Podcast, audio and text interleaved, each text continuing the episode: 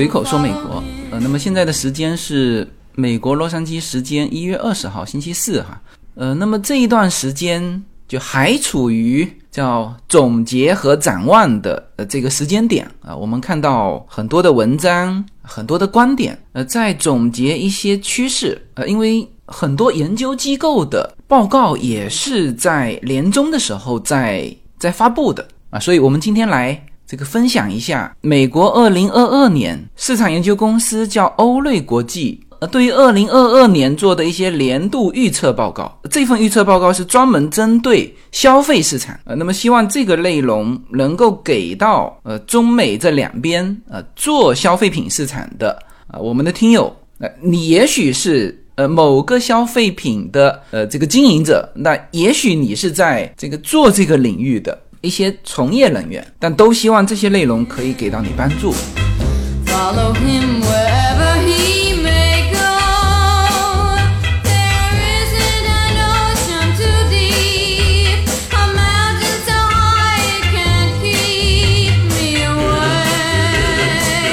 这份报告是呃是市场研究公司欧瑞公司的。叫年度预测报告，那么，嗯，有人把它做了个总结啊，发布在一月十八号的这个纸质版的，就是印刷版的《华尔街日报》中，在印刷版里面是二零二二十大预测，但实际上呢，呃，它主要是针对叫全球消费趋势的预测，就是针对消费市场的，那么。他在就欧瑞是在七月份的时候就开始做这个预测。当然，这个从七月份到现在，呃，有一个比较嗯，对于市场比较重要的事情，就是 Omicron 的一个变异，呃，冲击了十二月底的这个市场。但是，但是很多的预测呢，都还没有受到这个影响。呃，也就是说，整体它还是在一个市场变革的期间啊做的这个数据统计以及一些预测。欧瑞国际在年度预测报告中预测了消费者在未来的一年的这个价值，以及公司应如何应对这些行为。嗯，他说，二零二二年消费者将以微妙的形式改变他的支出啊，特别点到中产阶级会重新调整并考虑他们的支出，而且说了一点，他说每一个人会变得更加节俭。呃，那么针对全球的这个市场，他给出了十个预测。我们来看一看，第一叫做消费链的解决方法。嗯，大家知道现在其实我们说欧美国家是一体的哈，因为他们的市场都是连在一起，那所以他首先提到了供应链的问题。呃，美国其实现在就是最关注的，呃，包括拜登政府他如何在这二零二二年的中期选举啊，甚至我们说到二零二四年，呃，民主党还能够有优势。它必须解决这个问题，就是高通胀。那么高通胀的问题，呃，大家都知道是来源于供应链。呃，那么如何应对这个？呃，以及这些问题摆出来之后，就是在二零二二年，很多公司你不得不面对这个环境，然后就看谁能够呃更快的、更好的去解决它。啊，所以这个欧瑞把二零二二年全球消费趋势的第一个就是提到了供应链的解决方案。他说，产品短缺和中断促使消费者使用订阅服务或者购买二手货来寻找他们想要的东西。呃，所以该研究公司就提出了，对于公司来说，这个公司就是商家哈，公司需要通过替代品来适应这些人。欧瑞研究公司表示，啊，虚拟排队系统啊，为购物者提供了排队等候并希望收到产品的机会。那这就是叫订阅服务。那还有就是提供出租或者翻新的产品，是保持客户忠诚度的另外一个机会啊，就像用独家和预售商品吸引他们一样。呃，这个说的是什么问题哈？我觉得这个更多的应该是指美国市场的问题。就是我举一个例子，车子。呃，我今天是跟几个朋友聚会啊，这个大家途中还聊到汽车，因为我们在开车过去嘛，还聊到这个就是美国市场汽车的这个现在很就这么多年都没有见到的这种情况，就是就是二手车可以卖到和新车一样的价钱，因为你新车订不到啊，这就是他说的叫产品短缺或者中断。呃，然后我也看了一下我的特斯拉的这个 Model X，就是我是在一八年买的这部车，呃，开了四年了。如果我现在拿去卖的话，基本上我只要损失几千块钱啊，就是我当初是九万三买的嘛，但是他给到我税收补贴七千五，再加上现金补贴一千五。呃，这里要减掉九千块，也就是说，我真实购买的价格实际上就八万四哦。还有，我当初买车的时候是终身的，这个在特斯拉充电站是免费充电啊，这这些都不算了哈。八万四，现在我拿去卖可以卖到七万五左右啊，就是你如果里程跑得多的话，大概会在七万三。但是你如果里程跑得少，呃，我都看到七万九的价钱，嗯，这个就是，因为现在新车出来不及，就如果现在定 Model Y，你要定到明年甚至后年去，那所以在这种情况之下，二手市场就变得非常活跃，嗯，而美国现在的车行，呃，我看到的就是以为它是新车哈，后来别人说这是二手车，就是这种的服务。变成近期车行、家具商场就提供的非常重要的这种产品。那所以在目前供应链这种不正常的情况之下，商场就是商家必须要有这种应对方式，否则你的客户就会流失掉。呃，那么这个就是它针对全球消费市场的第一个预测，就是你可能要增加这些东西，才能够应对变化的这个市场。OK 啊，第二是叫做气候变化变成头等大事。呃，这个听起来是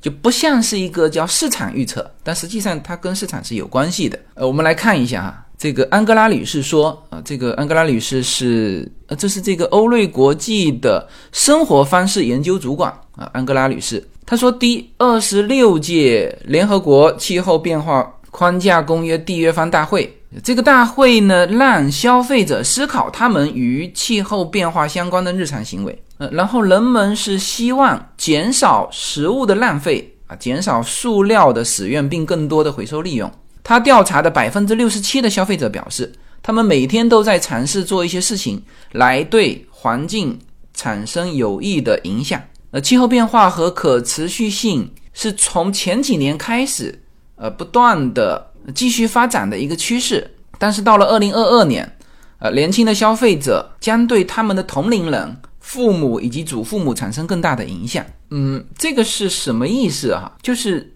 这个调查机构对于消费者的调查结果是，百分之六十七的人啊，在非常明确的增强这种意识，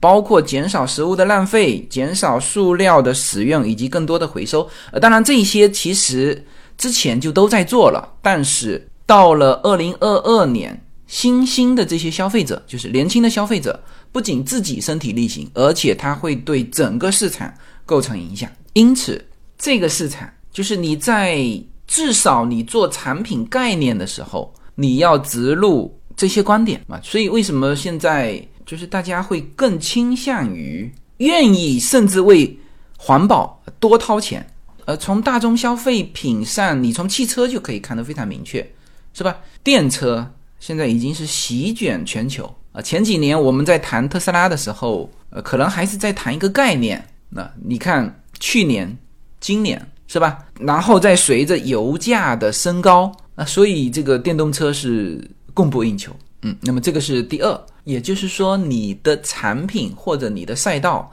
尽量要往这个。环境保护的这个大题材里面去思考你的产品啊，以及你的商业模式。那第三个消费趋势是老年人正在优化他们的数字生活。那这个就是跟这个大流行有关了啊。经过这两年的疫情，迫使许多人在调整自己的行为，比如说第一次在网上购物啊，这个肯定是针对老年人的。它是这种趋势在。老年人中尤为流行，那么研究公司就表示，现在这一群消费者希望继续他们的数字使用。那这群消费者就是就是原先不用数字生活的。呃，这个趋势在欧美应该说是更加的明确，因为美国之前它的购物还是以线下为主，但是随着这个，当然在美国是呃可以去超市购物的哈，但是有相当一部分的人都是在去年、今年啊开始使用网上购物的啊，或者说这些服务去年、今年才产生，呃，那么这些东西只要第一次使用，他就会用了啊，所以。现在这群消费者希望继续它的数字使用，那么商家呢，应该通过什么？应该通过培训、支持、制造易于使用的这些产品，做出相应的回应。比如说餐厅，啊，原先都是开门嘛，是吧？堂食，现在就越来越多的餐厅，他发现他的订餐、外卖的这个量越来越大啊，所以这个产业链就起来了。啊，因为餐厅还是做餐厅的事情嘛，这里面有一个中间环节，就是送餐服务啊，有一些是个人的，有一些是公司的啊，它就是做送餐的这个事情。那这里面也有一些平台啊，所以说这些在就是二零二二年会会是一个更全面的一个趋势。安格拉女士说，对于一些公司来说，这可能意味着让应用程序或者网站在所有类型的设备上的功能相同。就有一些是网站的，它要把它做成智能手机上可以用的 App，这个的量从去年到今年开始，就是线上的量开始大量的出现，而且很多之前是是不用的比如老年人的这个群体，嗯，那么这个是第三，呃，第四个趋势叫做掌控财务。该研究机构表示，大流行的不稳定性导致了许多消费者更加了解自己的财务状态。并尝试投资和尝试加密货币。安格拉女士说，公司应该提供一些方法来教育消费者了解他们的金融服务，或者让产品更加容易得到，比如降低费用。嗯，是的，其实这两年美股市场叫风起云涌，包括了一些加密货币的平台。呃，也就是在这两年，大家开始。了解加密货币啊，甚至了解加密货币的平台，甚至加密货币的平台上市了啊，甚至一些平台的呃大股东啊都变成这个亚洲首富了啊，我们才发现这个加密货币已经起来了。而投资美股或者是尝试投资加密货币是二零二二年的一个大趋势。呃，所以这个研究机构认为，就是商家也要提供一些方法来教育消费者，让他了解。金融产品以及让产品更加容易获得。呃，这里要提到一点，就是就是投资也是一个，也是一种消费哈。随着越来越多的人知道了现在这种高通胀的现实，是吧？你把现金存着啊，你就实际上就是在缩水。那么，那如果投出去，你要怎么投？投什么？就这个市场今年一定很大。呃，对于金融服务来说，你不提供产品，那他的资金也要投到其他地方去，所以这这是二零二二年的一个大趋势哈。在通胀的这种环境之下，如何提供更好的金融服务，这又是一个消费趋势。好，这是第四、第五，它叫优先考虑个人价值观和目标。我们来看一下这什么意思哈？他说与二零一五年的百分之二十七相比，最新调查中的。有百分之三十四的人愿意在二零二一年啊，这个是就调查去年的数据哈，这不是预测哈，这是数据表明，二零一五年的时候只有百分之二十七，但是在二零二一年是百分之三十四的人是更愿意花钱购买体验而不是产品，因此呃，商家要通过灵活应对消费者需求来应对这种变化，无论他们是在工作还是在生活。呃，安哥拉说，去年我们谈论的是消费者重新考虑他们的优先事项以及他们想要的生活，而今年他们实际上正在做出改变。呃，这个改变的是，就是愿意去购买体验的，而不是产品的人，在整个消费品市场里面是增加到了三十四啊，这是。非常大的一个一个趋势，然后这里面什么叫做体验，什么叫做产品？哈，嗯，比如说玩游戏啊，就是一个体验，它不是购买物质的东西嘛，是吧？你比如说我们玩这个 VR 眼镜啊，VR 眼镜是产品啊，但是这个产品一次性买完就没了，而我们买完那个 VR 眼镜，现在在那个平台上投了好多钱，购买游戏，呃，购买一些呃视觉体验啊，这些都是体验。所以这个趋势也是二零二二年的一个一个大趋势。好，第六，二零二二年的趋势啊，就元宇宙从实验转变为现实。元宇宙这个话题，其实我们随口说美国说了几期了哈。呃，如果大家听过我们会员的内容，那就会发现啊，关于元宇宙的一些内容，我们说的更多。这就是我的感觉，就是说它已经非常成熟了，就是它已经现实的来到我们面前，而不是一些概念。我们来看一下这个安哥拉怎么说哈。安哥拉女士说，那些。被迫通过视频聊天在网上生活的消费者，现在正在改变他们的行为，以参与数字世界和社区。该研究公司表示，虚拟音乐会、不可替代代币的销售和穿着化身是消费者正在利用的行为。一些公司正在那里与他们会面。安哥拉说，任何企业都不能不考虑这一点，因为它正在发生。消费者正在去往那里。他这里提到了三样东西，哈，当然这三样东西是举三个例子，一个就是叫虚拟音乐会，嗯，这个如果是从就是观众来说，那应该是呃很多是通过 VR 哈，因为我们在玩 VR 的时候，它就有很多就是就定期组织的一些一些活动，呃，它是以一种实时的方式，嗯，不是说这个就录下来，呃，滚动播放，不是的。它就是那一段时间，你可以参与，呃，这些全是在 VR 里面的，呃，那我觉得这里面一定是有这种像类似虚拟音乐会这种，还有就是叫不可替代代币的销售，呃，那这个可能大家不太了解，什么叫不可替代代币的销售？不可替代代币是指一些社群发行的加密货币，那么这些加密货币是只在这个社群使用的。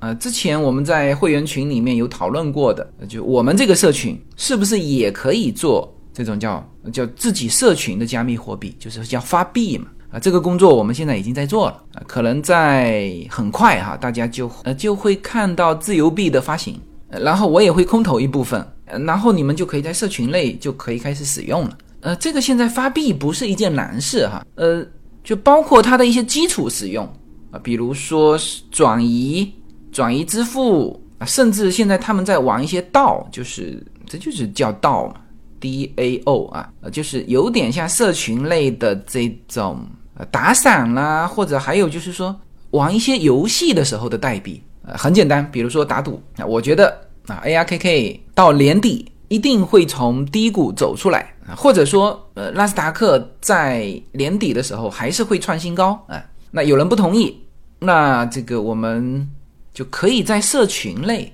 以这个自由币啊，就是叫不可替代代币啊，这个来进行打赌。那这个现在很多社群都已经玩起来了。那当然，我们社群本身就有商品和内容在销售哈，呃，就是我们的会员的内容，包括我们的商品，呃，那这些就涉及到这个代币的，或者说这些区域加密货币的开发应用。那这里是需要一段时间的。就是如何和我们现在的销售平台去结合？因为你现在结合的是就是正常的货币结合进去，这是没问题的。呃，但是加密货币结合进去的时候，呃，这里面就涉及到呃应用的开发啊，这些我发币之后肯定要讲一期了，教大家怎么用。呃，这其实是进入一个全新的领域，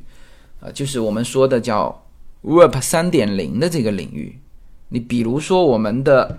这个 MetaMask 的这个钱包啊，就是你要用这个代币，呃，那你肯定要我开始有这个钱包。那我们就算是空投给你，呃，你也得有这个钱包。那你有了这个钱包之后，哎，你就会发现，哎，这里面还可以呃，这个购买这个收藏品，就是我们说的 NFT。那这是一整套的东西哈。所以，就这个世界，当我们开始进入这个领域的时候，呃，很多已经在里面的人，他就会非常高兴的跟你说这句话，就是欢迎你来到 Web 三点零的世界。呃，这里面是一个全新的领域。好，我们这个呃不可替代代币的销售就就点到为止哈。还有叫做穿着化身啊，穿着化身是什么意思呢？啊，之前我应该有跟大家说过啊，就是现在有卖那种虚拟鞋啊，就是你戴上那个眼镜，你可以穿上那个鞋，而这个鞋就是这种虚拟鞋，有一点像什么呢？呃，有一点像游戏的道具装备。如果有有玩游戏的啊，都知道这个愿意为这个装备去花钱嘛。那元宇宙之后呢？它是一个什么样？你戴上这个眼镜啊，你直接就在这个世界里面，然后你同样看得到人啊，看得到这个对面的人，然后他穿的他就有衣服嘛，有鞋子嘛。但然后他这个鞋子可以做成唯一的啊，就是设计成这个款式。呃，在现实世界里面，如果做这种的，就呃就是收藏品了嘛。就很贵，因为你所有的开模就为了一个，只做一个。但是在虚拟世界里面，那这个是很简单的，然后甚至可以加密啊，NFT 直接加密成唯一性，就你的，然后别人还可以看见你穿的这双鞋。那现在这种鞋子已经卖的比普通的鞋子贵了很多了当然它还可以转卖哈，在这个虚拟世界里面还可以转卖。那这些呢，呃。他举了这三个例子，应该就是目前就已经形成消费的啊，或者说这在这个趋势里面走的最靠前的三样东西，就是虚拟音乐会啊，不可替代代币的销售以及穿着化身。这就像安格拉女士说的，它正在发生，消费者正在去往那里，然后任何企业都不能不考虑这一点。好，那这个是关于元宇宙的哈，这个如果现在大家还。对于这个概念不太熟，我相信你会以最快的速度，越来越多的接触到这些东西。好，第七叫做二手失去耻辱啊，这个这是直接翻译的哈。呃，那这里面又提到消费品市场上的二手物品了啊。他说购买二手物品不再被污名化，这个我觉得在美国好像购买二手商品没有被污名化过啊，就是在美国我们常常。接触到这种二手物品，呃，就是在美国，它有专门的 home good，就卖二手商品，卖的很便宜。呃，当然有一些它说是二手产品，实际上是叫做断码商品。嗯，有专门的商店，连锁商店卖这些。呃，像 home good 就是更多的是卖这种断码的商品啊。呃，然后还有一个是叫做 Goodwear，Goodwear 是，呃，它是很多是捐出来的。嗯，它作为二手卖给你，然后这里面有很多老的东西啊，这个我待会儿讲哈。呃，总之之前可能美国的市场对于这种购买二手商品也会有一些呃争议的看法，所以说他提到他说不再被污名化。对于想要拥有独特商品或者预算有限的消费者来说，它已经成为抢手的选择。诸如促进消费者二手购物行为的礼品卡。和回购计划等，呃，等选择正在赢得他们的青睐。嗯，然后他得出一个趋势，就是商家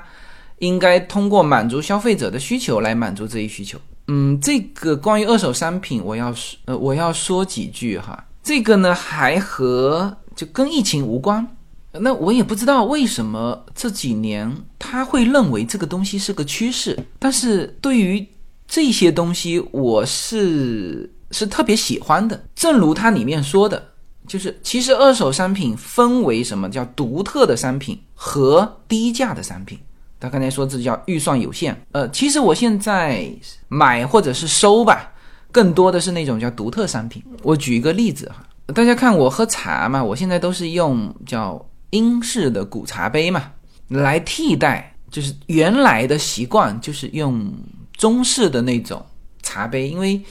我我从国内也带了一些过来嘛，就各种杯杯都有啊，包括我不知道现在是不是在国内还流行哈，就是就出自我们福建的那个建盏，我知道大概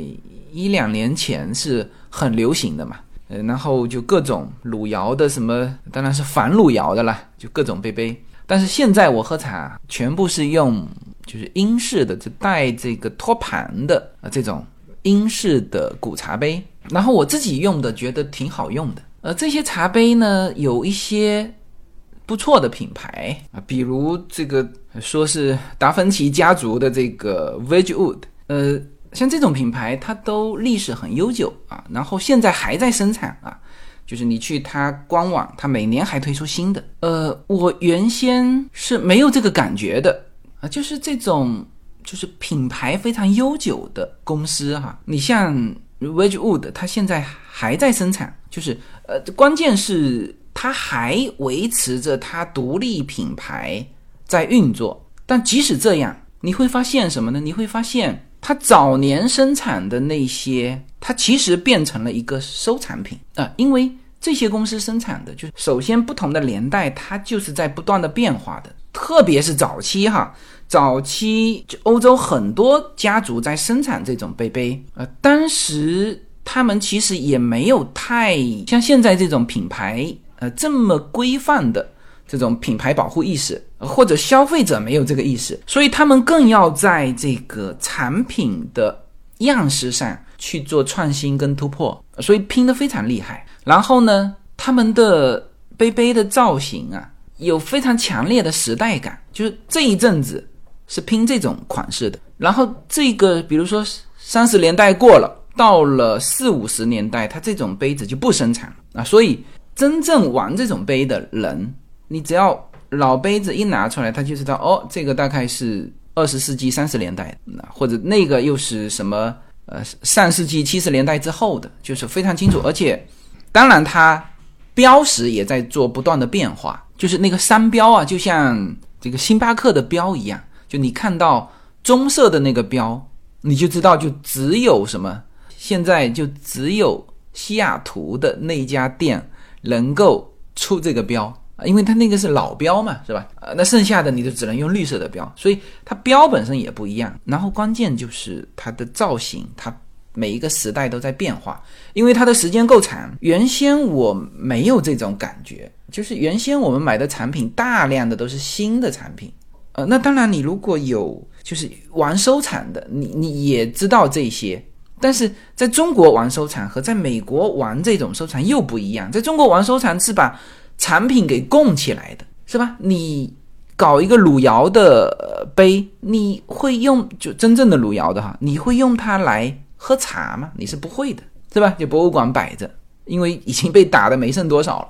但是在美国不一样，美国我常常可以收到什么呢？就是不同年代的这种古茶杯。收的时候也不贵，然后就在家里用，然后甚至也打了。然后这一阵子不是我们都都在喝茶嘛？这个中国也居家，美国也居家嘛，是吧？都在喝茶，然后我们又做了我们福建的岩茶啊，这个肉桂在卖，水仙在卖，OK。然后呢，我想给国内的一些朋友送，我现在觉得比较好用，喝茶比较好用的英式的古茶杯。然后当时想的非常简单，就是说。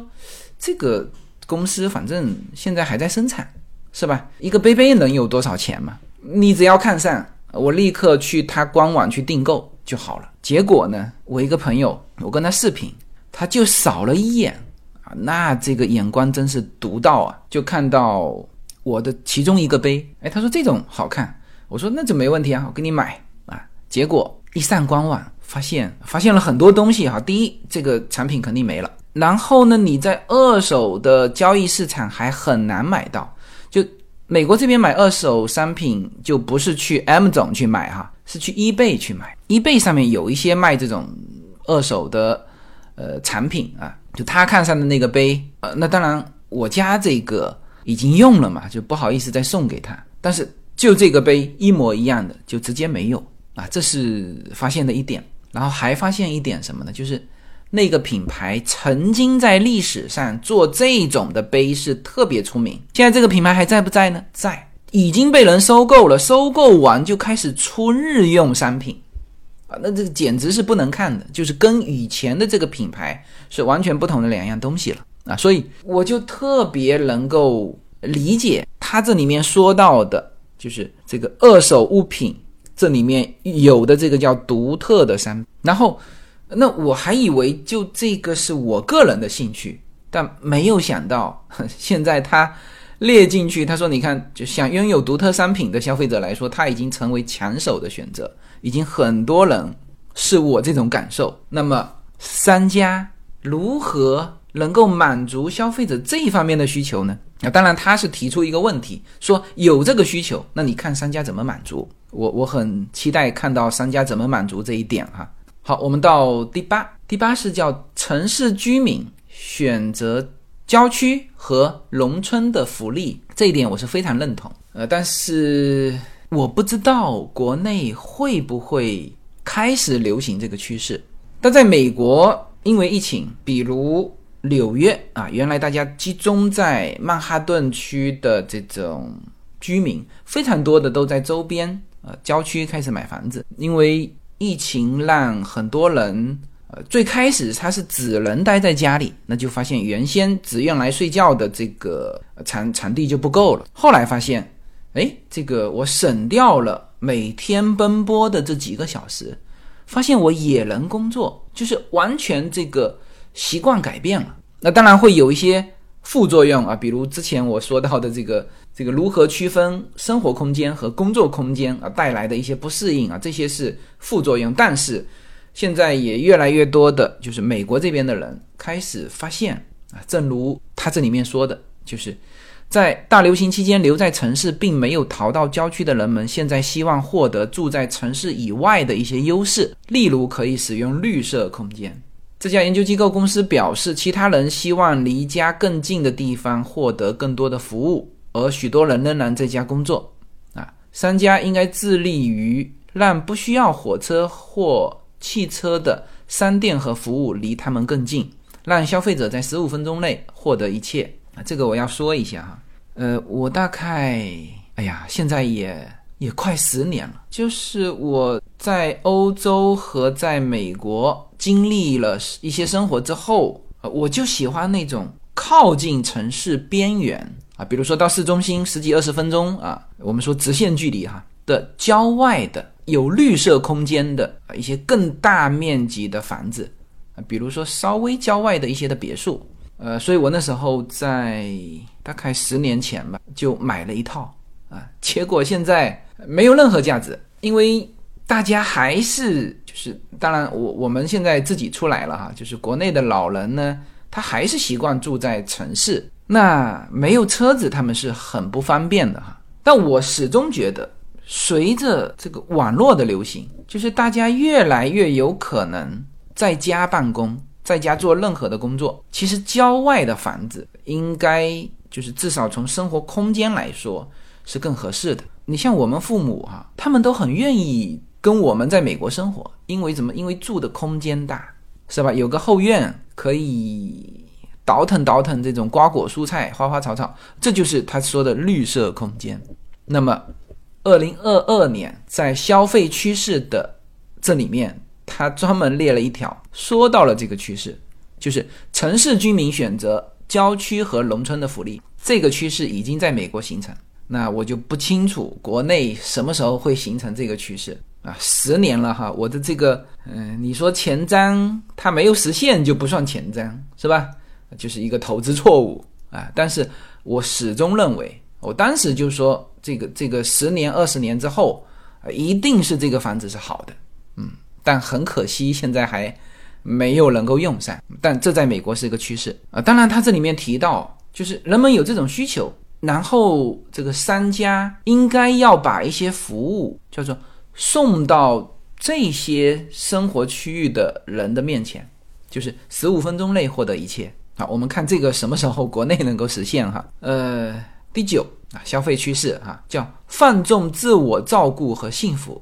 啊，这个听起来又很很费解啊。我们来说一下，该公司表示，百分之五十六的消费者预计未来五年会更快乐。然后，为了达到这种境界，那这个解释应该就是百分之五十六的消费者未来五年会更加需要让他们愉悦的这种产品啊。所以，为了达到这种境界，人们正在购买有助于他们身心的产品啊。他举了个例子，叫冥想课程，这个是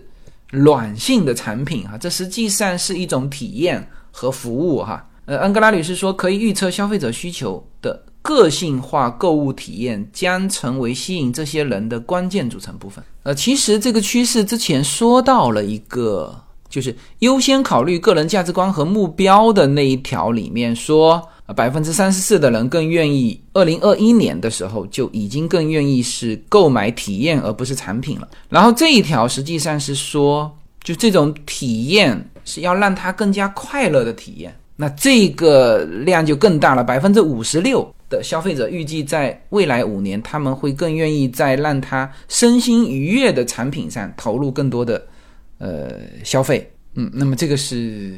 当然也可以是产品哈。好，最后一个叫社会化的混合方式，嗯，这是针对整个市场来说的。他说，随着大流行的继续，消费者变得更加分散，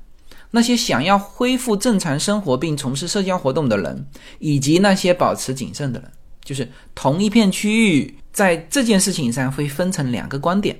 那么，呃，调查公司就说，这意味着。混合的可能性，例如数字访问或者免除取消费用，可以满足不同的消费者的需求。安格拉女士说，产品和服务需要变得多方面和无缝对接，以服务这些分裂的消费者群体。这里面就是这个消费者更加的多元化。就原先，比如说你可以划分哈，比如说这个收入阶层啊，或者。这个城市就是区域收入、受教育程度，那或者年龄的需求，原来都是以这些分的嘛。但现在你还得再分一个，就是呃，他是就更愿意从事社交的人，还是他更加保守啊？其实这里前面有一句话啊，叫做“随着大流行的继续”，这个继续呢，当然我们希望它二零二一年就全部变没哈，但是还有一种可能性。就是它跟我们共存啊，就像流感，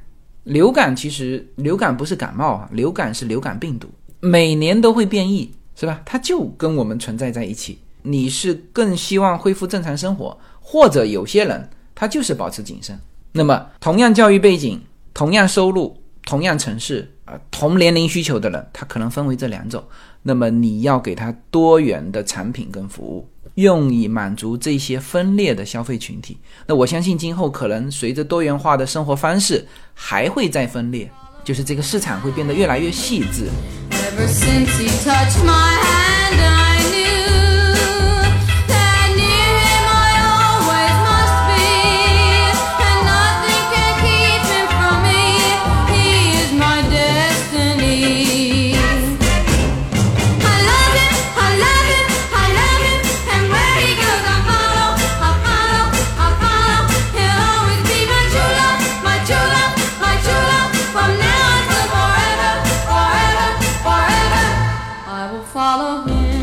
这个是这家机构发布的二零二二年的全球十大消费趋势，然后在这个位置我又看到了，呃，它关于去年发布的这个全球十大消费趋势，就是二零二一年，我们非常快的过一遍，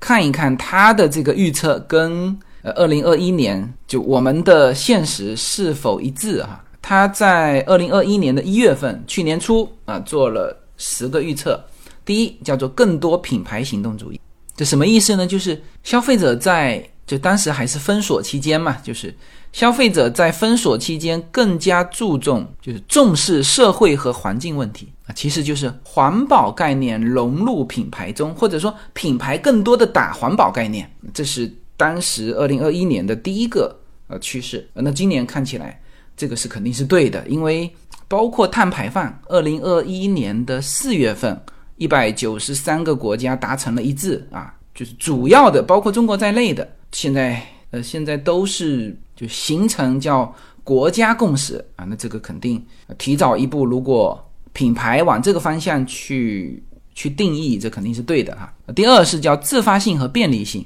当时就提出什么呢？提出数字商务。提供类似的体验啊，这些什么类似的体验呢？就是参加社交活动的体验。呃，这里面实际上说的就是我们现在看到的这个叫线上经济的蓬勃发展，就是美国人把很多线下的东西转到线上来。这个第二个趋势，呃，应该今年也是实现了。呃，第三是叫做露天啊，就是他当时估计的就是大流行。当时估计是二零二一年会结束，所以他说人们对于户外的，就是工作活动和娱乐的户外空间的渴望是非常强烈的，所以企业要创建自己的户外绿洲。当时的报告说，根据天气的不同，适应可能会变得更加复杂和昂贵，对于安全场所的需求会增加，以及可能继续吸引消费者的审美，所以露天的结构以及供暖和照明的系统将会获得回报。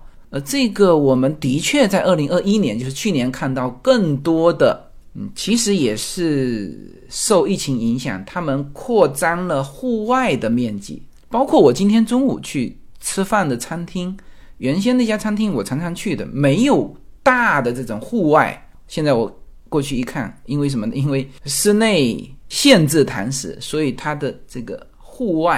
开始。做了一个非常大的空间啊，那这个它的预测也是对的啊。第四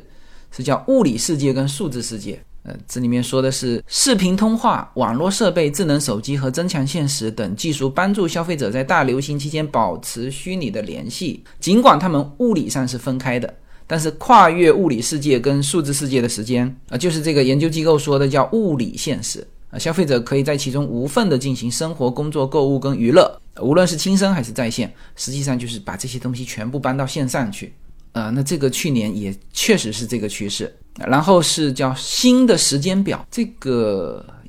呃，这个肯定也对哈，因为你看他说，随着更多的时间在家里，促使消费者在处理工作、家庭、个人生活时更有创意的利用他们的时间。然后当时这个欧瑞就。预测消费者可能需要二十四小时的服务文化。后来这个是去年哈，就是企业线上的机器人服务多了很多出来，就包括这种二十四小时的就在线服务啊，那那些都是机器人。那然后接下去一个趋势，就二零二一年的一个趋势是，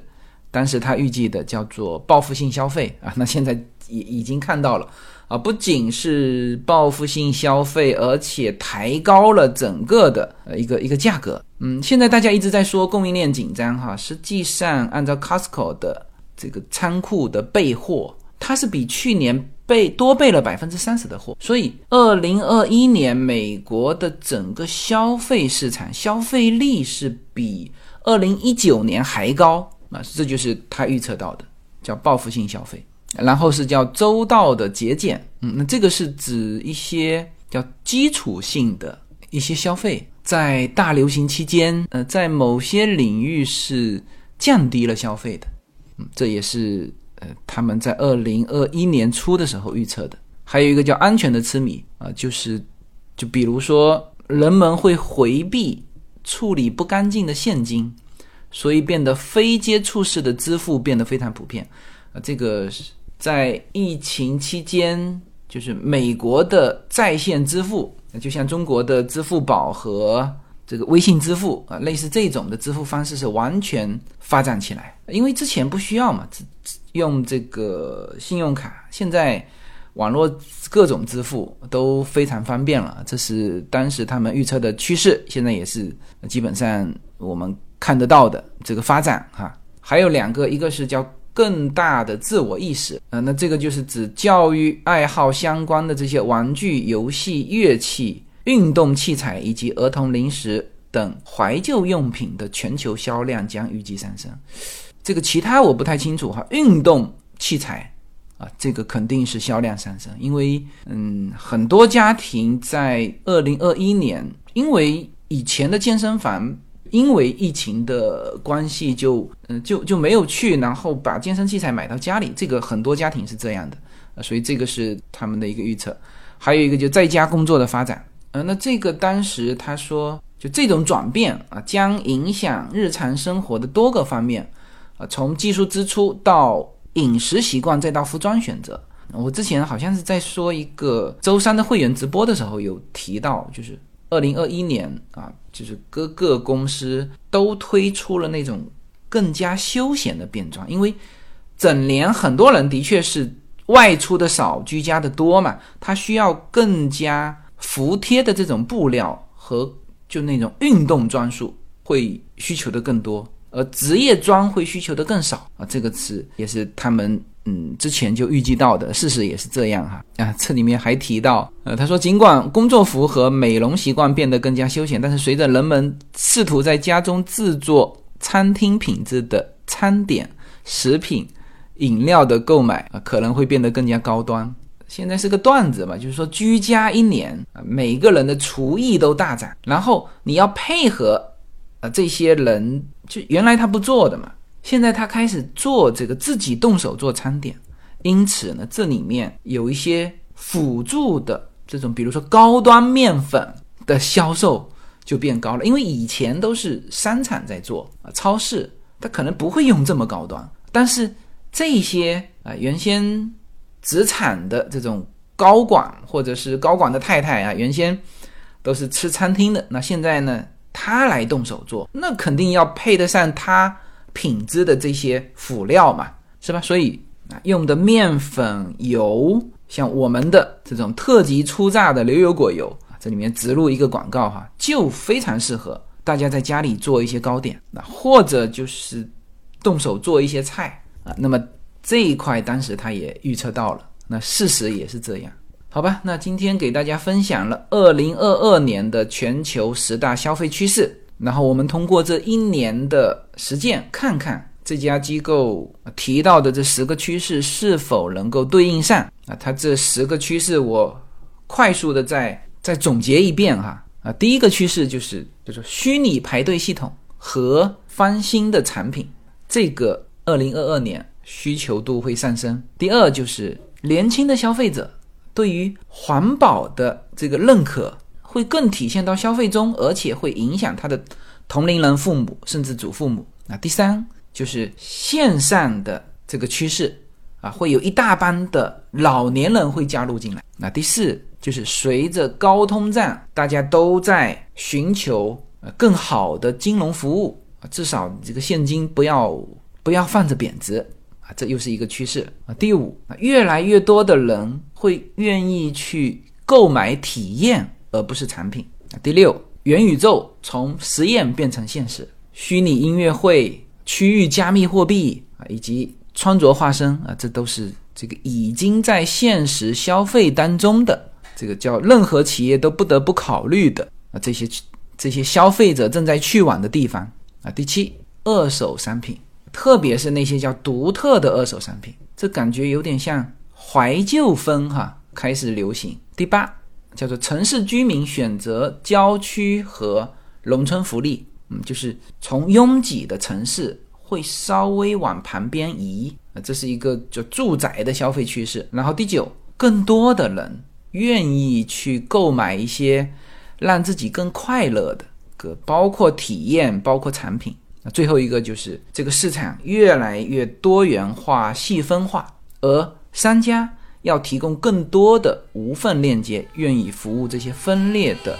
消费者群。OK，那这个是二零二二年的十大消费趋势，提供给大家，希望对大家有帮助。好，那这期的节目就到这里，谢谢大家。